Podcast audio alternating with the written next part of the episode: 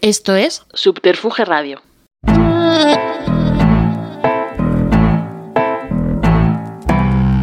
¿Y por qué no abríais, eh? Seguro que os estabais drogando tan a gusto ahí con las jeringuillas. Pasa, hija mía. No espíes por los rincones. No es cortés. Chicos, siento llegar tarde, tenía que hacer popo. Sube, pardilla, nos vamos de compras. Ya sabes dónde está. Ve, afronta el problema, lucha, gana. Y llámame cuando vuelvas. Adoro tus visitas. Ánimo, chicas. ¡A por ellos!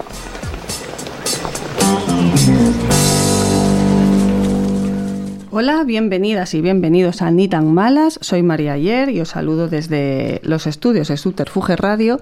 Y hoy estoy acompañada por un cineasta, eh, también escritor desde hace varios meses con su primera novela, el, el, último verano antes de todo, y bueno, con bastantes trabajos en su haber y que ahora eh, bueno, estás preparando, a ver si remonta, esa, esa serie llamada Élite con su octava temporada. Nada, una cosita muy pequeña. J. Linares, muy buenas. Hola, muy buenas. Un placer estar aquí. Que bueno, eh, imagino que vamos, eh, con muchos nervios y así, vamos, una serie pequeña, sin duda, ¿eh? Ya, ya, yo no era muy consciente hasta que he aterrizado allí, he visto las dimensiones del proyecto y, y, que se ve tantísimo y que tiene tantísimos fans y que tiene tantísima vida y me he quedado muy loco, ¿eh? Bueno, yo cuando eh, he ido a los estudios de Netflix y eh, que soy muy fan de la serie y he visto que eso, que si la, la discoteca, las, la, bueno, las duchas, el instituto en general, es como, madre mía, es, ahí sale el momento mitómano, pero bueno, muy guay y, y deseando ver el resultado resultado. Pero bueno, hoy eh, nos centramos aquí. Has escogido para el programa de hoy un personaje y una peli de la que se podría hablar, la verdad, horas, mm. horas y horas, la verdad. Así que vamos a escuchar un poco del inicio de esta película. ¡Jack! ¡Jackie Jack! ¡Jackie Jack! ¡Jackie Jack! ¿Cómo estás? Y la preciosa Amber Waves. Hola, ¿Cómo estás? Un poco cabreado, hace tiempo que nos veo por aquí. Estábamos de vacación. No volváis a pasar tanto tiempo sin venir a mi disco, ¿vale? De acuerdo. Y no te ofendas, cariño, pero eres la zorra más sexy de toda la ciudad. te quiero. Eres un encanto. Tengo una mesa reservada para vosotros y si queréis almejas, enseguida os las encargo. Oye, Jack, estoy listo, estoy disponible. Méteme en una de tus películas, ¿vale? Será un éxito Sí, de sí, taquilla. sí, sí. Un bombazo, Jack. Chin, chin. Bueno, pues esta es una parte de la introducción de Boogie Nights, la segunda película de Paul Thomas Anderson. Eh, habla sobre una historia de finales de los 70, se centra, se centra en la historia de Eddie Adams, un chico que se inmiscuye en, en la industria del cine porno, posee cualidades físicas para poder conseguir un, alto puesto dentro de ella, co- se convierte en Dirk Diggler y pronto sabrá cuál es el ascenso y descenso de la fama. Se estrena en Estados Unidos el 31 de octubre del 97 y aquí en España llega el 14 de enero del 98. Bueno, eh, Jota, ¿tú viste, qué sentiste cuando viste esta película? ¿Qué sensación te dejó? Pues la sensación de que estaba viendo me, me pasó un poco como la primera vez que vi la que a día de hoy sigue siendo mi peli favorita, que es el White Shot de Kubrick. Eh, la, la sensación de estar viendo algo muy importante, que iba a ser muy importante en mi vida cinéfila, eh, sin tener todavía los mecanismos suficientes como para entenderla del todo. Hmm. Pues porque yo tenía el 98 la vi, yo tenía 16 años. Entonces, claro, yo, yo era virgen, yo era no había salido de mi pueblo de 5.000 habitantes de la Sierra de Cádiz. Entonces me pasó un poco como con West no entendía muchas de las cosas, el, el, calado de lo que te cuenta la película, pues Claro. este descenso al, al infierno de las drogas, eh, pues la secuencia en la, en la que Amber con Roller Girl se ponen hasta arriba de cocaína y se les va la lengua, yo no sabía qué efecto tenía la cocaína, eh, ni siquiera la había leído nunca, porque era otra época donde no había internet, como dice Feijóo, ni Google, con lo cual no teníamos acceso a, mucha, a muchas cosas. Pero tenía la sensación de que estaba viendo algo que era muy importante en mi vida. Mm. Yo, yo ya era muy cinéfilo, sabía que quería ser director de cine. La veía y estaba completamente hipnotizado. La vi Mm. completamente. in- Dura, las dos horas y media que dura, yo no, no despegué la- los ojos de la pantalla. y, y estaba recibiendo muchas, eh, muchos mensajes, estaba recibiendo muchos mensajes que estaban calando en mí a pesar de no saber el contenido de ellos.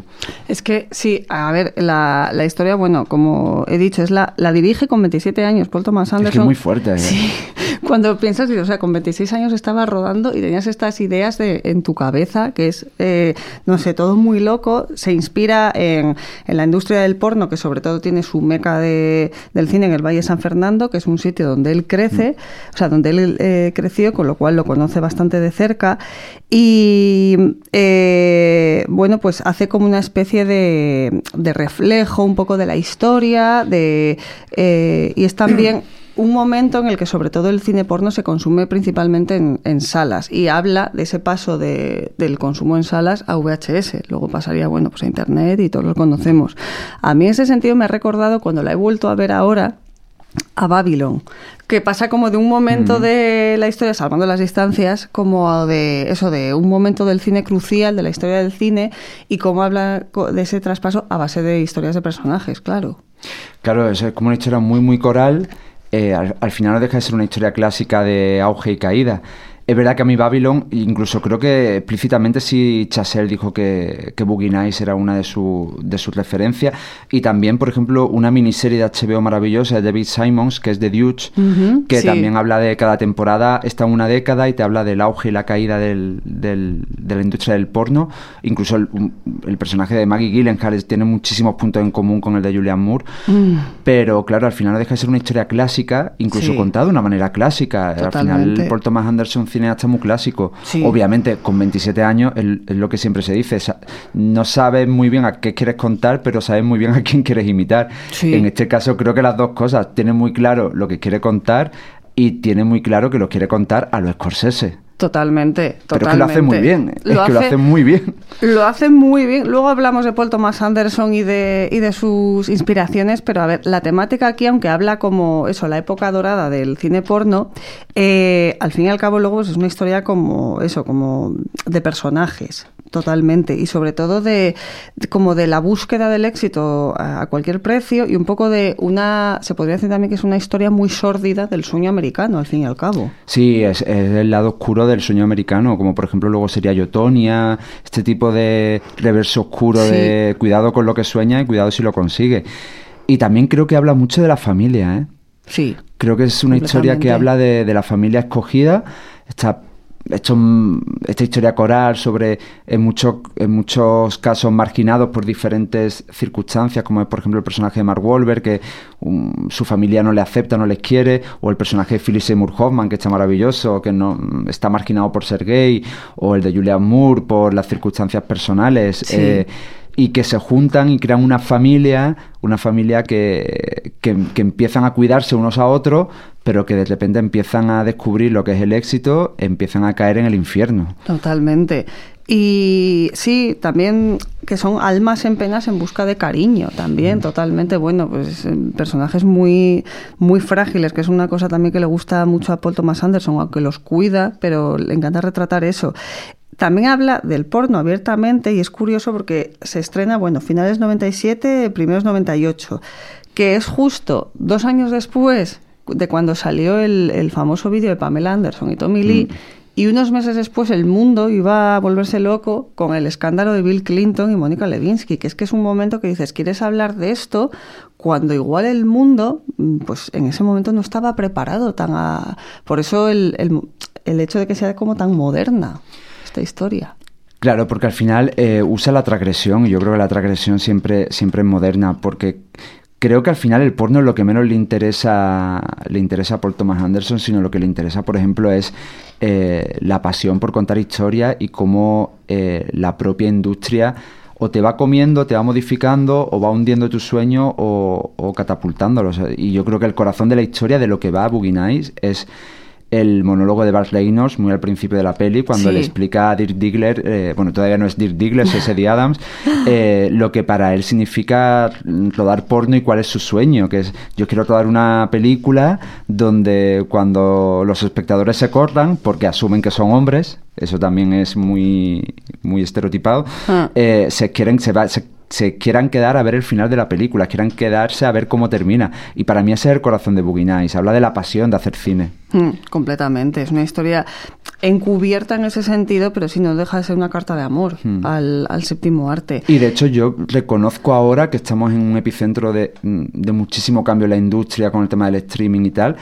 Yo me reconozco mucho en, en Bart Reynolds cuando, por Mm. ejemplo, llega el vídeo al porno y lo cambia todo y lo abarata todo y ya pues cogen actores amateur, los guiones no importan. Sí. Eh, yo me reconozco mucho en esta cosa de qué está pasando ahora, por qué el las películas ya no importan tanto como antes, por qué no, por qué no se cuidan más las cositas. Eh, a mí, por ejemplo, me, me provoca mucha curiosidad saber si yo este año voy a poder ver la de Bayona en cines. Sí, Me por provoca ejemplo, mucha curiosidad. es el mejor ejemplo que has podido dar de, Claro, de digo, este voy a poder, o sea, momento, sí. porque ahora me pilla, estoy preparando élite, no voy a poder ir al pase de académico de, de Mm. la academia. Entonces, claro, digo yo, vale, no las quiero ver en Beomac, que es la plataforma que tenemos los académicos, pero que no quiero verla en, en Netflix, quiero verla en una pantalla de cine.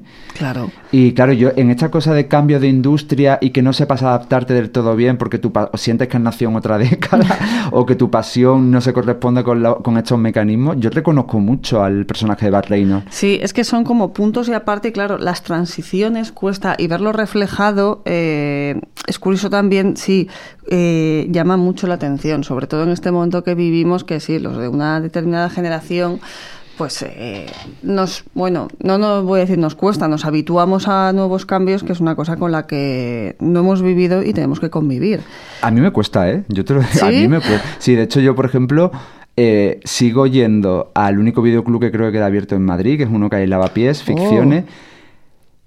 Porque mi cabeza se pone en un lugar muy concreto cuando entro allí. Sé que hay muchas películas, me llevo muchas películas que no están en plataformas disponibles, ¿eh? Por ejemplo, de hecho, hace poco, acabo de caer, no me la- pero eh, mm, conseguí encontrar allí The Master de Paul Thomas Anderson, que yo no la había visto, se me escapó en cine, eh, no, no estaba en ninguna, no sé si ahora mismo, pero en ese momento miré y no estaba en ninguna plataforma en España, y de repente fui allí, estaba, me la llevé, y estar allí de repente me, me resitúa en un lugar muy concreto de, de, pasión por, por ver como cinéfilo, en este caso no como director, sino pasión como cinéfilo. Y perderme 15 minutos entre las estanterías, tener la película en mis manos, eh, hablar con la dueña y preguntarle por, por gustos, recomendaciones, a mí me resitúa en un lugar muy concreto como cinéfilo. Es curioso porque ahora sí que es verdad que las bibliotecas han ido a suplir el lado de los videoclubs. A mí me pasa eso, eh, no vivo cerca de Lavapiés, pero tengo a lo mejor en bibliotecas encuentras muchísimas Mm, películas. Es el- clásicas. el lugar completamente. Clásico. Ahí sobre todo, desde luego, para encontrar cine clásico. Y muchas de las que dices estarán en plataforma, pues mm, seguramente en más de una biblioteca de Madrid están, que bueno, pues al menos tienen, eh, tienen ese, ese lado que cuando las plataformas no nos lo solventan. Em, otra cosa también del tema eh, es que hace referencia, que lo hemos comentado por encima, el tema de las drogas que se hacen en Boogie Nights me resulta curioso en ese momento, porque y además refleja un momento en el que las drogas, bueno, están empezando a salir eh, campañas férreas, sobre todo la que impulsaba Nancy Reagan contra el solo dino y tal, y aquí en este en esta película, bueno, ni las juzga ni, ni, ni lo idealiza, simplemente lo muestra como, como está, sin, sin juzgarlo No. completamente.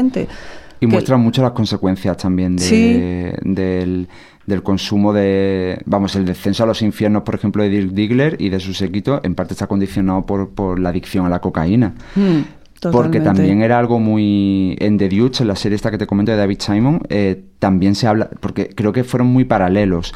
El auge del porno con el auge de la cocaína. Y creo que fueron dos industrias que...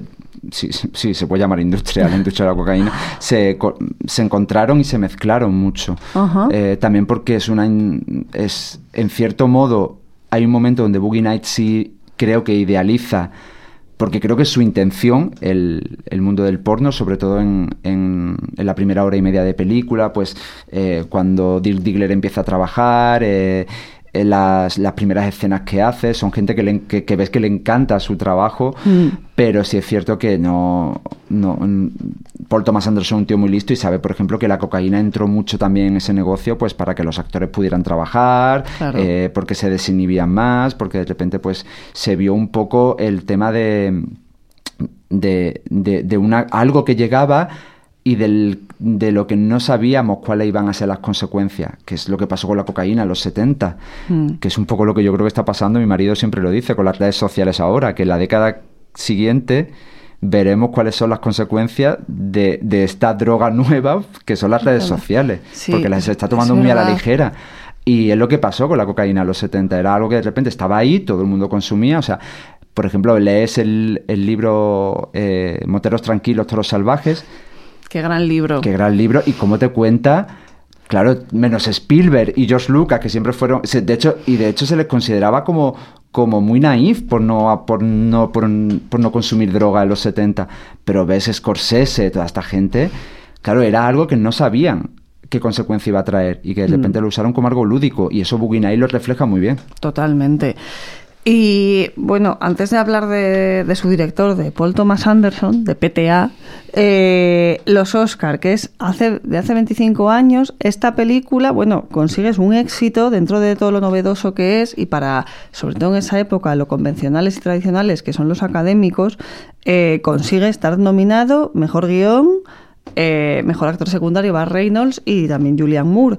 Eh, no los llevan, se lo tenía que ganar, bueno, era Robin Williams y pues era el, el mayor contrincante que tenía va Reynolds. Se lleva el, em, el guion, el indomable Will Hunting, que bueno, de todas maneras también es muy una gran historia, muy muy del estilo de los académicos también, como para elogiar. Y bueno, Julian Moore es que se lo llevó Kim Basinger, que también era otro, otro referente y, y era la prim- su primera nominación. Pero ahora se habrían atrevido, ¿tú crees? Yo creo que guion sí. Y creo Sí. que hubiera tenido muchas más nominaciones. A ver, es verdad que Boogie Nights, por ejemplo, es un putadón ir el año de Titanic. Exacto, Pues, ahí fue la gran faena claro. a ella y a LA Confidencial. Claro, porque es que encima, claro, había otra gran perjudicada exactamente, que era LA Confidencia, que en cualquier otro año hubiera ganado. O sea, Titanic Desde fue una putada. Y claro, por ejemplo, eh, Oscar como el de Kim Basinger sonaban más a quizás a compensación. Sí. Es decir, sabemos que no te vas a llevar director y película que otro año hubieras arrasado, este año, es- este año es imbatible, Claro. eh, pero te damos este, entonces claro, eso perjudicó mucho a la peli. Yo sí recuerdo que yo ahí ya seguía los Oscars mm, bastante con bastante fervor eh, dentro de lo que te permitía ese, ese momento que no había internet Sí. pero sí los veía en directo siempre me iba a casa de, de mis tíos que tenían creo que era Canal Plus que lo podías ver Eh, y sí recuerdo que me sorprendí mucho con que, que Bart perdiera el Oscar sí lo daba como mi favorito yo a él Porque era como muy, a lo mejor, también eso de, es una especie de homenaje, quizá también lo que le hubiera pasado, pues no sé, hace unas cuantas ediciones a lo mejor a, a Silvestre Stallone Mm. también, que le dominaron como secundario, pero bueno, no, mm, también tenía un contrincante duro, la Creo verdad. que, creo que como, bueno, en ese momento, claro, intento pensar como, como eh, sabes que a Bart Reynolds ya no- quizá era la última oportunidad. Sí. Y que se lo merecía mucho, ¿sabes? Eh, Robin Williams se había como una sensación de que, bueno, luego realmente, bueno, con- cuando hemos conocido la historia que había detrás de Robin Williams, entiendes que ganara ese Oscar y bueno, y realmente Sí. luego no tuvo otra oportunidad de, de- de añadir un segundo. Mm. Pero sí es verdad que en ese momento había como una... Yo pensaba, no, no van a poder volver a nominar y premiar a Bart Reynolds. Entonces creo que es una oportunidad luego. de oro. Sí. Eh, Julian Moore, fíjate, Julian Moore sí luego... Y luego creo que sí, sería muy claro que Julian Moore no acabara con otro Oscar en Sí, su sí. estantería. Luego de Julian Moore tenemos eh, largo y tendido que hablar de sus Oscar, pero bueno, ahora, a ver, primero, Tol- Paul Thomas Anderson, 26 años, influido, eh, has dicho Scorsese y también Robert Altman, que le gusta mucho y esta película también la está influida. Se escribe, eh, se basa en la historia de, bueno, del corto que escribió en el instituto sobre Dirk Diggler, luego pues lo, lo lleva a esta película de dos horas y largas, dos horas y media.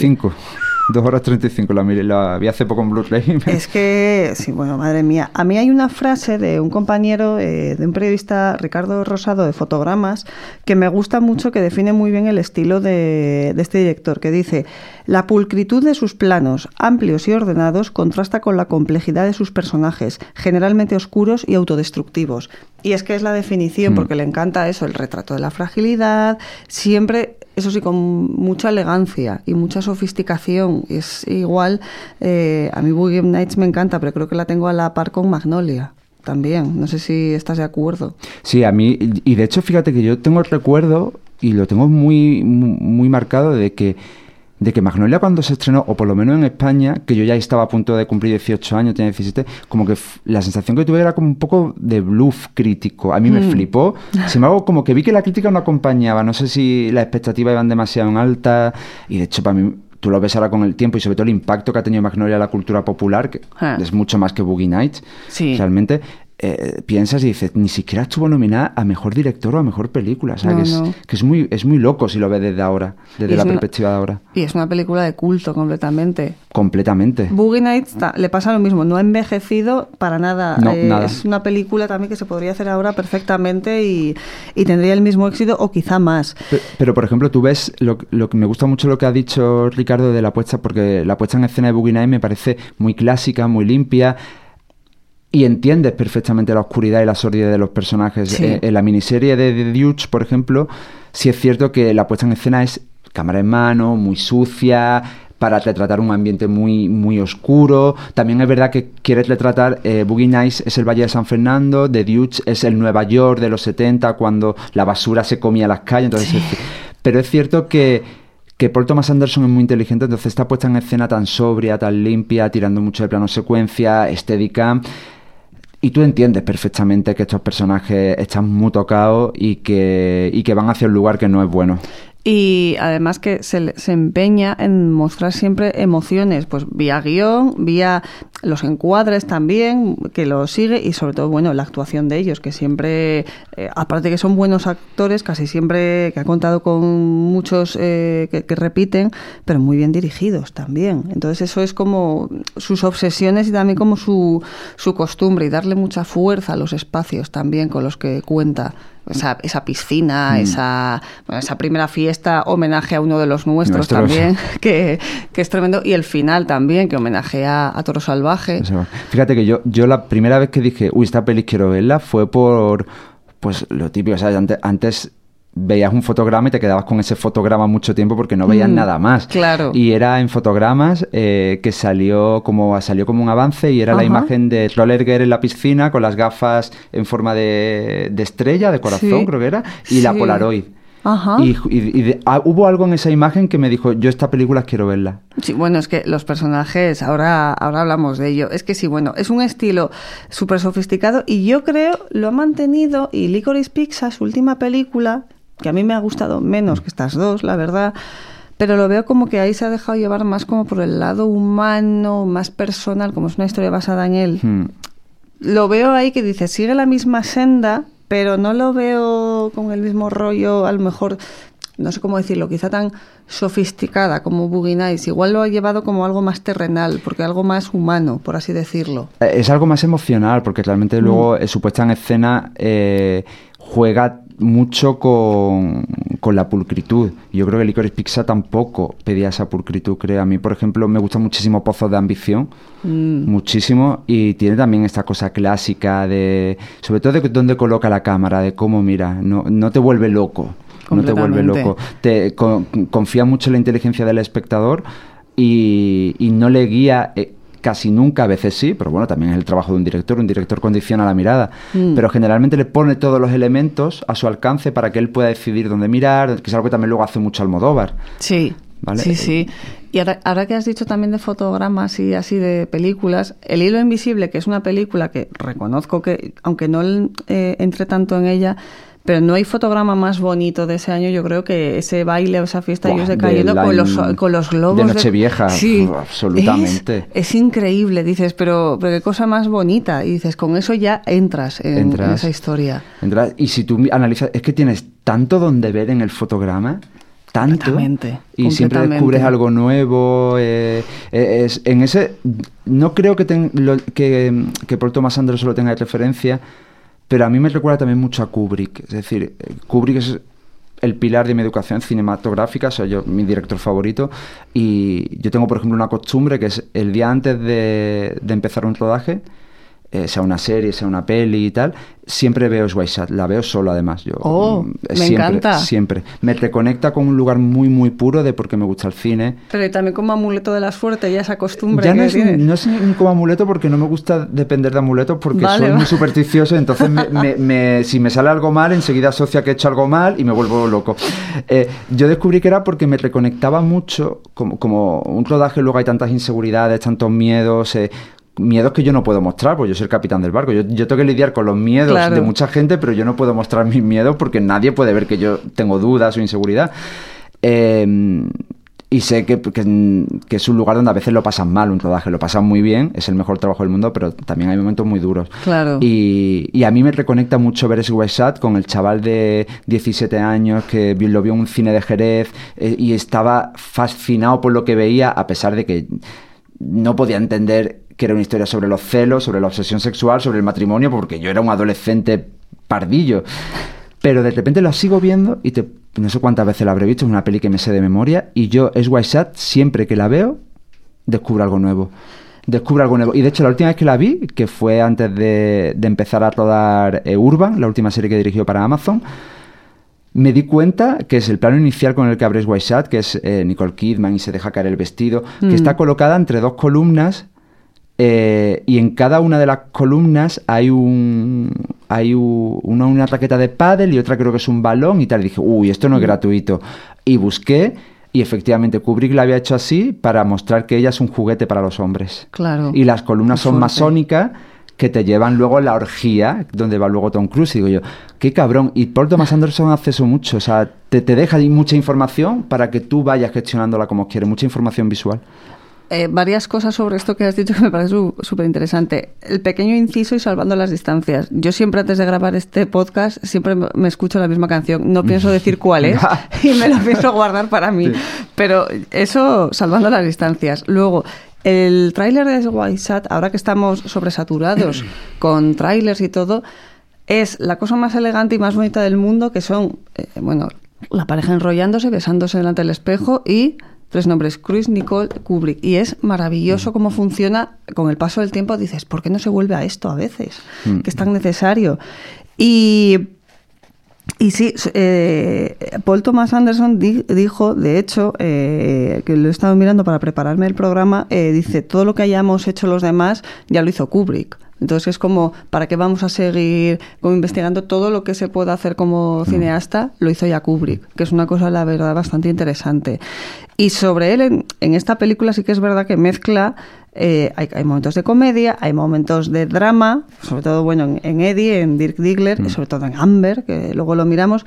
Y como dices también, la sensación palpable, que es luego lo que te, eh, que te quedas, que es la nostalgia en el personaje de Bar Reynolds, sobre todo, y que, mm, bueno, es un momento en que se no sé qué sensaciones puedes sacar ahora que la vuelves a ver de nostalgia sobre el, o sea, un amor al cine, como hemos dicho, pero bueno, como el final es más o menos feliz para todos, que siguen haciendo cine, dices, pues ahí está la convivencia, al menos, entre los estilos, que es interesante. Y luego sí que es verdad, a ver, ellos, eh, bueno, esta película tiene, como ama tanto a sus secundarios, que también se nota mucho en Magnolia, todos tienen sus momentos. Y a partir de la fiesta de la piscina, que es como todo alegría, eh, holgorio y tal, a partir de ahí es como les presenta. Y bueno, hay un punto y aparte muy importante en la película, que es el, el suicidio del personaje de, de William H. Macy, del de Little, Bill, Little Bill que a partir de ahí es como, bueno, aquí comienza la debacle, amigos. Y esto es como la cara B y os voy a enseñar cómo, cómo son las personas, que es muy... No sé, cuando lo ves te, te llama la atención porque dices, bueno, ahora revisándola otra vez dices, madre mía, es que esto es como el punto y aparte de la cara, la cara oculta. Y encima con el cambio de década que coincide Claro, cuando entran en los exacto. 80, sí, sí, es como... Esta década no va a traer nada bueno, parece Eh, decir. eh, efectivamente, completamente, sí, sí.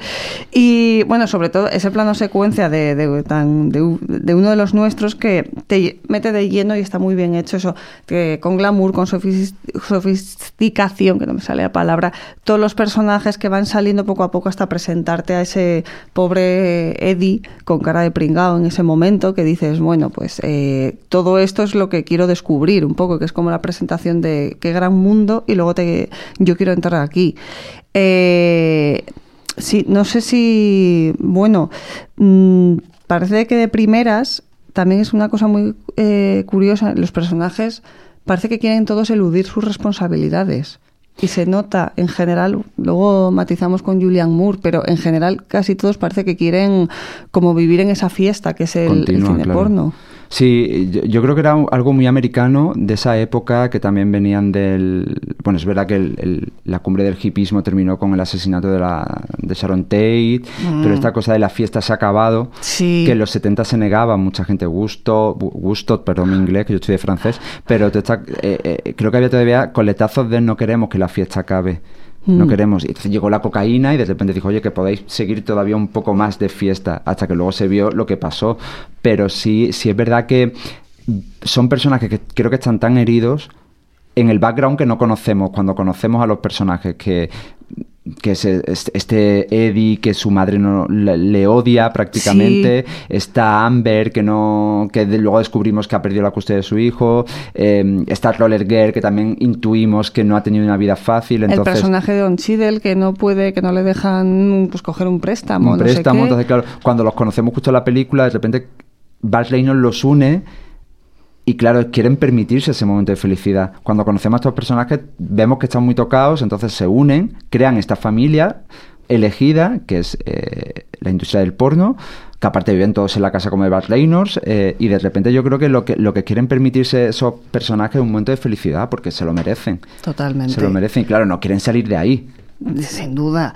Y bueno, esta idea de familia, vamos a seguir con ella para hablar del personaje en cuestión que hablamos hoy. Entonces, para hablar de, de Amber, antes vamos a escuchar esta, esta conversación telefónica. ¿Lo cojo yo? Sí. Diga. Ajá. Eh, ¿Puedes hablar más alto, por favor? ¿Quién? Em, ¿Maggie? ¿Maggie? No conozco a ninguna. Oye, lo siento, no hay ninguna Maggie. ¿Tu, tu madre? Oh, oh, oh. Vale, un, un momento. Vigila esto, ¿quieres? Ah, perdonad. ¿Hay alguien que se llame Maggie? ¿Maggie? ¿Eres Maggie? No, no, no, no, no. Maggie, Maggie. ¿Eres Maggie? Maggie. ¿Maggie? No. Vaya, es increíble. Hola. Oye, chico, lo siento, no hay ninguna Maggie. Vale, no, no, no pasa nada. Muy bien, chao. ¿Quién era? Un chaval que buscaba a su madre. ¿Ah? A ver, a mí este, este momento eh, que te habla de este personaje y de y qué es lo que está pasando, me parece una absoluta bomba. Y, me- y además te encoge el corazón. Y está muy bien hecho por Paul Thomas Anderson.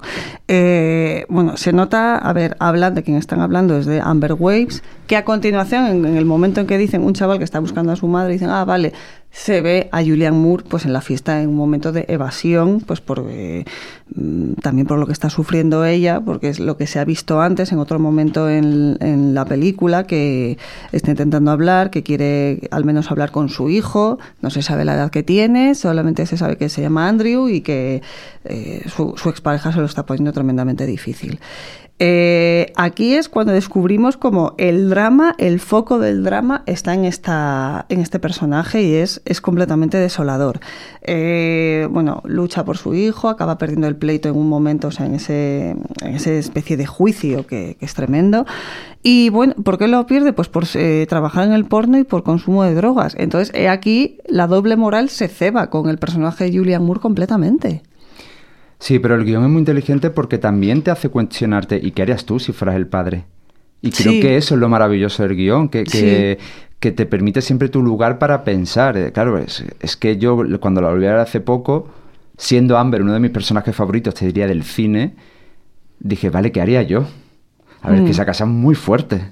Claro. Y ella vive allí, digo yo, claro, ¿qué haría yo como padre? Y dije, esto es el buen cine. El que me hace plantearme preguntas, aunque no me guste la respuesta y aunque me guste mucho Amber. Claro, eh, lo maravilloso de este personaje es que ese conflicto define al personaje todo lo que hace en la película, que es, he perdido a mi hijo y empieza a reemplazar a su hijo con todo lo que hay a su alrededor y a convertirse en la madre de todo. Totalmente. Y eso es maravilloso como personaje. Y estás viendo todo el rato como espectador cuando yo vi la película con 16 años y ahora que la veo continuamente, es reacciona. Te estás metiendo en un infierno del que tienes que salir. Y afortunadamente luego hay mucha luz para ese personaje. El personaje Sí. de Amber está basado en Julia St. Vincent, que es la, la mujer real de John Holmes, que es el personaje en el que también se inspiró eh, Paul Thomas Anderson para hacer el Eddie Adas, Dirk Diggles, que, pues, que es un actor porno que fue muy muy conocido en los 70 por el tamaño de su descomunal de su, de su, de su polla. Y, y Julia St. Vincent rodó un documental sobre su novio, sobre John Holmes, que es luego lo que hace Amber en la película con Dirk Diggler, que le prepara un- una especie de reportaje documental como regalo. Creo, si no me equivoco, que esa actriz sale y es la que hace de juez en el momento en el que ella se... Ah, qué fuerte, eso no lo porque sabía. está inspirado, sí, sí, lo eh, es creo que está, sí, es eh, el personaje en el que se inspira el eh, Amber. Sí, sí, sí. Yo sabía que, por ejemplo, el, el personaje de, de la mujer de William HMS sí, es- sí era una actriz, Sí. una actriz porno muy, muy famosa en ese momento. Mm. Muy, muy famosa. Pero no sabía. Me encanta cuando me descubrí cosas nuevas, ¿eh? De pelis que yo creo que, Bueno. que me sale de dedillo, me flipa. Yo he de decir que lo he descubierto de la mano de Alejandro G. Calvo, ¿eh? También. O sea que Ah, ahí bueno, las- bueno, las- madre mía, es, que, que- que lo que no sepa Alejandro, madre Exacto, mía. es de donde también me he inspirado porque busco varias fuentes para, para informarme de las películas. Sus Y- críticas de Cannes son el mejor momento del año, ¿eh? También te Sí, sí, sí, hay de mucho- Venecia. totalmente, sí, sí, eh, hay muchísima gracia, a mí me gusta mucho, la verdad es que seguirle cómo, cómo lo trata. Pues bueno, es curioso también porque, a ver, representa la vulner- vulnerabilidad, pero de cara a lo que es la maternidad, ese personaje Amber, bueno, Maggie, que es como se llame, como descubrimos que se llama en verdad el personaje de, de Julian Moore, es como, da rabia porque es como una mujer una madre a la que la sociedad le ha arrebatado a su hijo, o sea, le ha arrebatado el, el derecho a ser madre. Entonces, es, es muy duro y sí que es verdad que por mucho que te plantes, dices, "Ay, ¿qué, ¿qué haces tú si fueras el padre? Pero dices, a ver, no deja de ser, claro, es que no deja de ser eh, una madre que tiene derecho igual a lo mejor y sobre todo más de cara al consumo de drogas, que al fin y al cabo, bueno, pues luego se ve, como dices, al final hay luz para todos. y Mm, Mucha todo el luz, mundo además, sale. es muy esperanzadora. Claro, dices, ¿por qué no tiene derecho? Y a ver, como es como para decirles, pero capullos, que es que todo el mundo consume porno y es que está, es en el momento del auge el que no hay nadie que se salga. Se muestra también, por eso, en el personaje de, de Don Cheadle, pero más es que se ceba y es lo que me da rabia cuando ves esta, esta película, dices, ella precisamente porque esa actriz es una estrella en esto, se le, se le quita ese, esa, se le despoja de, de su hijo. Sí, se le quita la etiqueta de mujer. y Claro, demás, también, se, le, sí. se le cosifica. Claro, es que. Guala, es que es un tema del porno. Yo ahora me estoy. Bueno, yo ahora estoy, por ejemplo, como fascinado con OnlyFans. No porque me guste, sino porque estoy viendo a gente muy conocida que de repente. Hay un momento donde le digo, oye, esto es- se está convirtiendo en la nueva revolución del porno. Sí. No, no, le he dicho, a ver, estáis grabando vídeos, subiéndolos a un, a un lugar y cobrando por ello. Otra cosa es el valor de producción que tengan esos vídeos. Totalmente. Pero, ojo, y de repente, pues ahora mismo que, que estamos avanzando mucho a la vez que muy poco, es una cosa muy clara, pero por ejemplo, yo intento escuchar mucho a mis amigas feministas, porque creo que yo soy hombre, yo he socializado como hombre, aunque sea como hombre gay, pero he socializado como hombre, y eso es así. Entonces yo necesito escuchar a ellas, las que por ejemplo están haciendo mucho activismo y tal, y cómo me hablan del porno me crea mucho conflicto Sobre la educación que hemos tenido los hombres en el porno, cómo cosifican a las mujeres, la violencia explícita hacia las mujeres en ese tipo de películas. Entonces, claro, de repente aparece un personaje de Amber en los 70, donde ese concepto ni siquiera se plantea así, y dices, claro, la están juzgando mm, por ser mujer y por ser actriz porno. Entonces, para, para la sociedad americana es una puta. Mm, Es una puta que no merece a su hijo. Sí, y pero en el cine porno y en el cine, pero luego te, te comento eso sobre el tema del papel de, bueno, de madre, que en esa familia disfuncional, ella es la, la mamá, además lo dice cuando la presenta a Eddie, en- el personaje de Bar Reynolds, dice, es una madre para todos los que necesitan amor. Amor. Y de hecho lo comprobamos, en- además en esa conversación que has dicho con Roller Girl, que es Heather Graham, en este cachito que vamos a, a escuchar. Echo de menos a mis niños, echo de menos a mi pequeño Andrew. Y a mi Dirk siempre le veía como a mí. Mi bebé. Mi nuevo bebé. ¿Le echas de menos? Sí. Tiene talento ese cabrón, simplemente. Le quiero, Roller Girl. La verdad es que quiero a ese idiota. Te quiero, mamá. Quiero que seas mi mamá, Amber. Eres mi mamá. Voy a... Te, te preguntaré si eres mi mamá, ¿vale? Y tú di... Sí, vale. Eres mi mamá. Sí, cariño. Sí. Pues sí, es como la mamá y me hace gracia también que es la primera que rueda Amber eh, la escena de porno con, con Dirk Diggler y aún así, bueno, puede sonar raro, pero es que es también como la madre de él, la tutora de él, que le cobija. Además, hay otro fotograma muy conocido de Boogie Nights en el que ella le está arropando y acariciando el Mm. pelo como, pues, como puede hacer una madre Sí. con su hijo. Y es eh, por eso muy curioso y ahí es donde se la ve que eso, en el- los papeles que tienen, pues el padre es Bar Reynolds, ella es la madre y los demás son pues los demás hijos descarriados que, que la sociedad les ha eh, les ha puesto en ese lugar por, por desgracia en ese momento y por pensar así. Eh, el tema es curioso, lo que me has dicho antes, el tema de mm, eh, la valoración de cómo hemos consumido porno y cine en general, porque tú consideras, eh, por el cine de Paul Thomas Anderson, ¿le consideras machista? Es que esto me interesa porque, bueno, Didi. Algunas, es que la palabra machista como tal para mí tiene connotaciones muy negativas que no me atrevo a usarla tan a la ligera. Creo que todos so- somos, em, somos hijos de nuestro tiempo Hmm. y bueno, a ver, eh, no, no es un director que haya brillado por, eh, por sus valores feministas, eso está claro. Claro. Eh, pero por ejemplo, Licorice Pizza sí me parece que tiene como algo muy de libertad sexual de la mujer a través de ese personaje. Simplemente, te lo, te lo digo también como director, el hecho de que coja una cara no normativa Eh. me parece muy guay. Entonces, no creo que sea un director machista. Yo creo que, o sea, yo cuando me vienen a la mente directores machistas, que no diré el nombre porque es, mm, no, Sí, no no me gusta falta. atacar a un compañero, no creo que ese sea mi labor, yo no soy periodista. Eh, no me, no me vendría para nada por Thomas Anderson, no me vendría para nada. Creo, por ejemplo, que, que una peli que quizás se le puede cuestionar ese tema, como puede ser El hilo invisible, sí es cierto que si la superficie es una relación tóxica, entonces Mm. no creo que sea una relación tóxica basada en los roles femeninos masculinos, sino básicamente en una relación de poder. ¿Sabes? Mm. Por ejemplo, el personaje de ella me lo cambias por un chico y fuera una relación homosexual y la peli yo creo que no cambiaría. Claro. Están vinculando una relación de poder, de dominio sobre otro.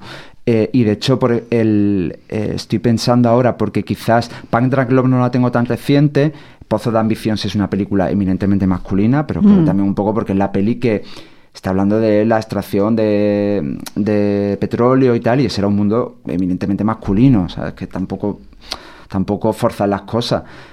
Pero, por ejemplo, Magnolia, con sus personajes femeninos, a mí me parece maravillosa, ¿eh? Sí creo, y Boogie Nights, a mí sí creo que hace un- una, una especie de, de, de visión muy equitativa del, del hombre y la mujer en la industria del porno, que hubiera sido incluso más fácil eh, burlarlas a ella o tratarla de una manera mucho más despectiva. Hmm. tal. Pero obviamente, si me, si me dices, pues no es un director que tenga un universo femenino como puede ser, por ejemplo, pues Almodóvar Claro. o François Ozon. Sí. No es ese tipo de director. Yo es que creo, a ver, machista como tal la palabra, es que no es que le vea, pero es que creo que, a ver, insiste y lo que pasa, y por eso es un poco la raíz de este, de este programa en sí, de que apenas eh, han interesado los personajes femeninos. Y en este caso le, le pasa, pero porque yo creo que también se ha nutrido de referentes masculinos. Entonces es como el ejemplo de que hay muy pocos referentes femeninos y este, el de Amber, de hecho, lo veo que está bien dibujado, pero que le da el halo de esperanza, pero no deja de tra- a lo mejor no tratarle como a la misma altura que hace eh, como con el de Bar Reynolds, por ejemplo, o incluso, yo qué sé, pues con el papel de Scotty, que es el de Philip Seymour Hoffman, eh, que le trata también de otra manera. No lo sé, tengo ahí mis más y mis menos y creo que simplemente eso, por falta de referentes y que hayan nutrido, ha vivido y vive, que es un señor de, nac- nacido en 1970, pues con cierta mm, visión del mundo que dices, uff, un poquito de visión que hay más vida más allá de solo encasillar a las mujeres en este papel. En Manolia tengo mis más y mis menos, no lo sé, también tendría que volver a revisarla para fijarme, pero en Licorice Pizza yo creo que es también una idea de lo que tiene con el personaje de ella, pero más de idealización. Claro, sí, sí, de- o sea, yo creo que la película entera es una idealización de esa época Sí. y de ese sentimiento. Pero fíjate, por ejemplo, yo creo que el personaje de John C. Reilly creo que es el peor parado sale de, de Mm. Boogie Nights. A mí me parece que, que lo trata, es el que menos capas tiene, lo trata básicamente como un descerebrado y no tiene casi viaje emocional comparado Sí. con el de otro. Pero sí me parece, por ejemplo, que el de Roller Girl, que tiene para mí la escena más perturbadora de la película, que es cuando pues eh, ya desesperado Bart Reynolds sale como a una limusina a grabar pues casi porno amateur con el primero Sí. que se le encuentra y de repente es un, es un chico que ha ido al instituto con Roller Girl, la Sí, cosa sale mal, el tío sí. la humilla y ella de repente dice trátame bien, a mí no vuelvas a faltarme el respeto, mm, Mm. trátame con dignidad. Sí creo que hay un mensaje ahí muy poderoso de, oye, no es un trozo de carne. Como, como tú dices, yo intento siempre tener perspectiva histórica, es decir, obviamente, y tener Claro. referente, y tener, saber de qué estamos hablando, porque obviamente es igual que me parece muy lógico que ahora eh, pues las cuotas ayuden a las mujeres a contar sus historias y Claro. que las mujeres van a empezar a contar historias de ellas y es completamente lógico. Me apasiona también cuando veo una Catherine Bigelow Hmm. diciendo aquí llego yo. Claro. Pues me parece maravilloso, pero también es normal que ahora eh, directoras que durante muchísimas décadas no han podido levantar sus propias historias, las levanten y hablen de personajes femeninos. Hmm. Es Exacto. lo es que, que- te digo yo. Yo, por ejemplo, trato mucho a los personajes femeninos porque me he criado entre mujeres. Yo no tengo padre, mi, mi madre se quedó embarazada con 17 años y se quedó sola. Entonces, es un universo que a mí me toca muy de cerca. Hmm. Pero incluso ahora, pues por ejemplo, que veo pues mi peli favorita del año pasado, Cinco Lobitos, hostia, digo yo. Ahora me da mucho pudor escribir de madres. Y mi novela habla de una madre, pero claro, porque digo yo, guau, que claro, es que, es que esta mujer sabe muy bien de lo que está hablando. Claro. Eh, y creo que al final, pues este tipo de directores nacidos en, en los 70, pues los referentes que tenían eran eminentemente masculinos. Claro.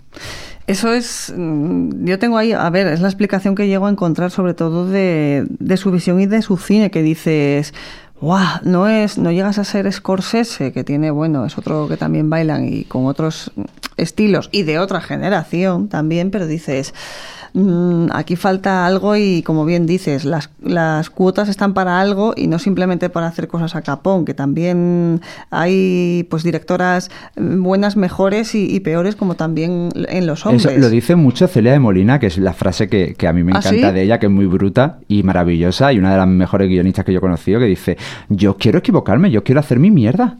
Claro. Porque yo no puedo, es que las Sí. mujeres se nos exige que de repente acertemos y ahora de repente seamos maestras del séptimo arte. Me dice, ¿cuánto? A ver, te lo dice ella, y me dice, ¿cuántos mojones habéis hecho vosotros? Y no se os ha juzgado. Dice, yo quiero hacer mi mierda.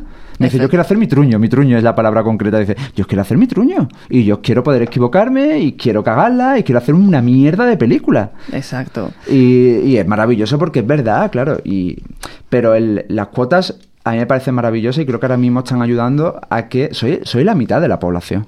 Hmm. Y tenéis vuestra historia y es lo que te digo, al final todos socializamos de manera diferente. Yo he socializado como hombre y luego he socializado como homosexual, con lo cual mi socialización no va a ser la misma que la de un hombre heterosexual, igual que no la de vosotros. Yo, por ejemplo, en el feminismo me, me gusta mucho intentar aprender de la mu- Creo que las que tienen que llevar el sujeto político del feminismo es la mujer y la que tiene que hablar es la mujer. Porque vosotras no habéis socializado como yo he socializado. Entonces hay algo Mm. de siéntate y escucha cuál es la agenda política que dicen ellas, qué quieren hacer ellas. Me dice, porque ella, la lucha es de ellas, no es mía. Eso me hace mucha gracia cuando me hablan de sobre el, si el techo de cristal existe o no. Digo, bueno, mira, las vivencias son distintas, con lo cual, a ver. Y, y lo que dice también Celia es bastante interesante, sobre todo, y además una discusión que a los señoros no mm, se les calla fácilmente, la verdad, Claro. y muy rápidamente. Bueno, eh, como hemos dicho, retomando a, a- a Amber y a este personaje, ya para ir acabando, eh, decíamos, primera nominación de Julianne Moore, ese año había, había estrenado también la tercera parte del Parque Jurásico, que me encanta, es como... La segunda, la segunda, sí, sí. La, ¿Era la, segunda? La segunda, ya sale ah, la segunda. Vale, vale, vale. El mundo perdido. Vale, sí, vale. Que yo, yo era, una, era una actriz a la que yo le seguía la pizza porque a mi madre le flipaba, hmm. yo no sé cuántas veces alquiló el VHS, la mano que me hace la cuna. Oh. Y a mí me daba mucho miedo de pequeño cómo moría ella en el invernadero. Es, que es tremendo. Y de hecho, sigo sin entrar en un invernadero. Siempre que entro en un invernadero, me acuerdo de ese momento. No, bueno, no me extraña en absoluto. Y bueno, después de, de, esta nominación le llega la de El fin del romance, luego le llega la doble de Lejos del cielo y las horas, y después en 2015 le, le pasó el efecto pues Martin Scorsese, que se lo llevó por una película. DiCaprio también, un poco, efecto DiCaprio. Yo es que con DiCaprio hay mucha gente que aprecia El Renacido, ¿eh? Bueno, bastante más que siempre Alice, que es la película por la que se Sí. lo llevó Julian Moore, que era como, bueno, al menos eh, eh, se ha llevado su, su estatuilla y el mundo puede estar tranquilo de Que- que Julian Moore claro, tiene su Que estatuilla yo y estoy su Oscar. completamente seguro de que le va a pasar lo mismo a Amy Adams y a Michelle Williams. Sí. Por, al final, por, o sea, tienen, tienen, tienen Oscar incontestables que han perdido y de repente va a llegar la película de rebote que dice, mira, ya, ya le toca, este Eh, año ya, venga, ya. Y eh, bueno, otro que también tarde o temprano que lleva, acumula ya 11 nominaciones es el bueno de Paul Thomas Anderson. Ya, que se dice pronto, ¿eh? Ya, ya, ya. Es muy, a ver, yo siempre, yo creo que en eso él sí, le- sí me suena de habérselo escuchado, aunque no te lo aseguro, pero a ver, realmente, si me digo, ni Kubrick ni Hitchcock tienen Oscar a mejor director, ¿eh? Ya, ya, ya, ya, desde luego, desde Eh, luego. es muy fuerte. Y Tom Hooper tiene uno. Bueno, la cosa, lo- la cosa de los premios, desde luego, también da, da mucho que hablar y da para, para programas enteros, pero bueno, ahí quedan y, y veremos, veremos. Eh, mm, ya lo último que te quiero preguntar, Jota, eh, hemos hablado de la doble moral, que lo cuenta mucho Boogie Nights. ¿Tú crees que a día de hoy eh, sigue existiendo en la ficción? Por supuesto. Por supuestísimo. Y muy vigente. Vigente, vigentísimo. Eh, hay actrices a las que no se les ha perdonado ciertos deslices o ciertas equivocaciones, por ejemplo, en su carrera, eh, que por ejemplo a hombres sí se le ha perdonado y eso para mí sigue siendo doble moral. Y la doble moral eh, sexual también sigue existiendo. También Mm. sigue existiendo y tenemos un poco. eh, mira, aquí si iba a decir nombre, no creo que escuche nunca este podcast, pero si no que no me mate. Pero de- de- yo, yo he pasado un bochorno terrible viendo The, The Idol, la serie Ah. de Sam Levinson. La tengo muy pendiente. Y esa doble moral que se usa ahí eh, es tremendo. Mm. Es tremenda lo de, esa- lo de esa serie y, y el concepto de que echaran a la directora porque mm, The Weeknd consideraba que la serie estaba siendo demasiado feminista, que hayan hecho el 80% de la serie para hacer eso. Entonces, claro, lo veo muy doble moral. Veo, pues, muy doble moral el. el- to- solo tienes que ver, por ejemplo, todo el tema de Britney Spears, estos casos que son, que son tremendos. eh, y de, y de cómo no se, no se mide igual y a las mujeres que a los hombres, a las artistas que, que a, lo- a las actrices que a los actores y sobre todo la doble moral a la hora de, pues a ver, ¿ha gobernado el mundo libre un señor acusado de pagar a una actriz porno? Es tremendo. Y ahí ya tenemos todo dicho, o sea, pues Es es tremendo. tremendo, o sea, es, es un delirio, es, es vivir en una simulación. Completamente. Y eso, por ejemplo, lo, de- lo, lo dice de putísima madre. Es verdad que está ambientada a los 90, pero creo que habla mucho del mundo de ahora. eh, la miniserie Pam y Tommy, Sí. sobre el vídeo sexual de Pamela y cómo a ella, y de hecho ya lo veo ahí, dice, es que a ti te van a ver un machote, como un machote. Para ti este vídeo es un impulso. Para mí es eh, que me traten como una puta. Para mí, yo me voy a convertir en una broma por este vídeo. Y ya está todo serie. dicho. Y ya está todo dicho. Bueno, una gran recomendación que terminas diciendo, la verdad, en, en el programa. Pues eh, muchísimas gracias, Jota, por haberme acompañado en este programa. Ah, un placer enorme. Qué gusto hablar de, de este peliculón, la verdad. Pues eh, muchísimas gracias por haberme acompañado y hasta la próxima. Esto es Subterfuge Radio.